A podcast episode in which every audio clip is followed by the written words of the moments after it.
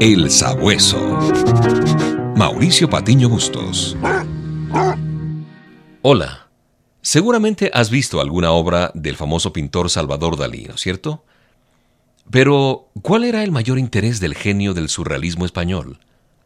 ¿Acaso no era la pintura? Acompáñame a seguir sus huellas.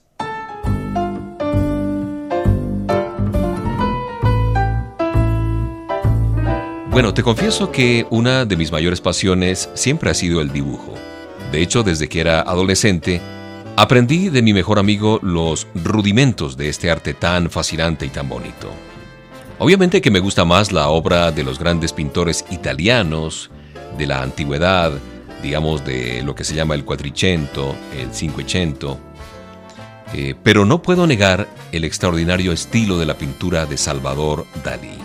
Un genio definitivamente, un genio irreverente que incluso creó su propio estilo, que lo llamó el dalidiano, estilo dalidiano.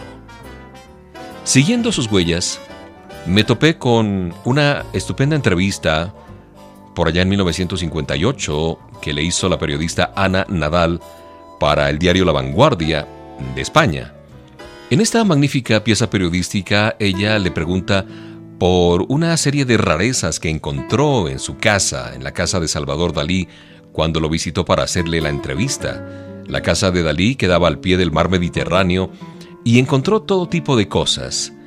Y ella le dice, maestro, ¿a usted no le da miedo que hablen de usted por sus excentricidades y por todo este tipo de cosas? Y Dalí le responde con toda franqueza, mire, lo único que me interesa es que la gente hable de mí.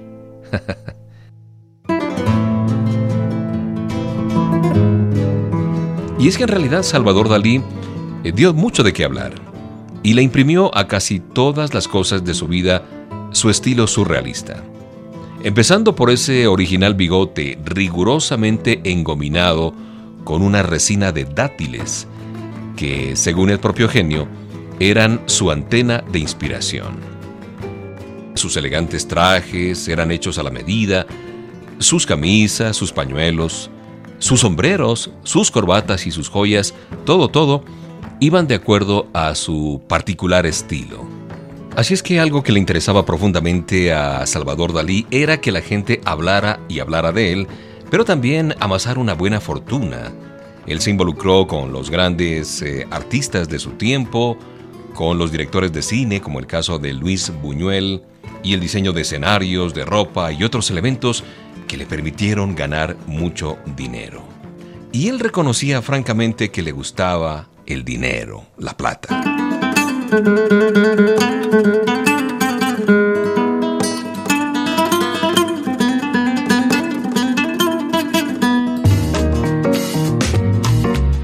Definitivamente Salvador Dalí era un hombre que no pasaría por este mundo sin dejar su huella y no solo en el ámbito del arte.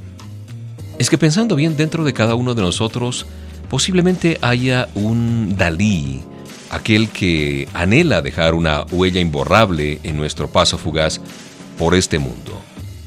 Y el pintor español era consciente del alcance de su excéntrica personalidad. Y muchos decían que casi casi competía esa excentricidad con su formidable obra pictórica. El maestro Salvador Dalí, un hombre cuyo interés por ser reconocido y dejar una huella, logró decir de sí mismo, yo soy el surrealismo. Y en verdad lo era. No pocos se atreven a lanzar una máxima como esta de decir yo soy, a menos que estén plenamente convencidos de lo que representan y de lo que son. El maestro de todos los tiempos, Jesús, expresó categóricamente yo soy el camino y la verdad y la vida. En realidad lo era. Y todavía lo es.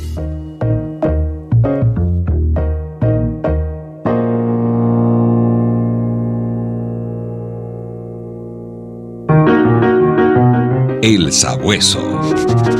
Mauricio Patiño Bustos. El Sabueso, una producción de HCJB.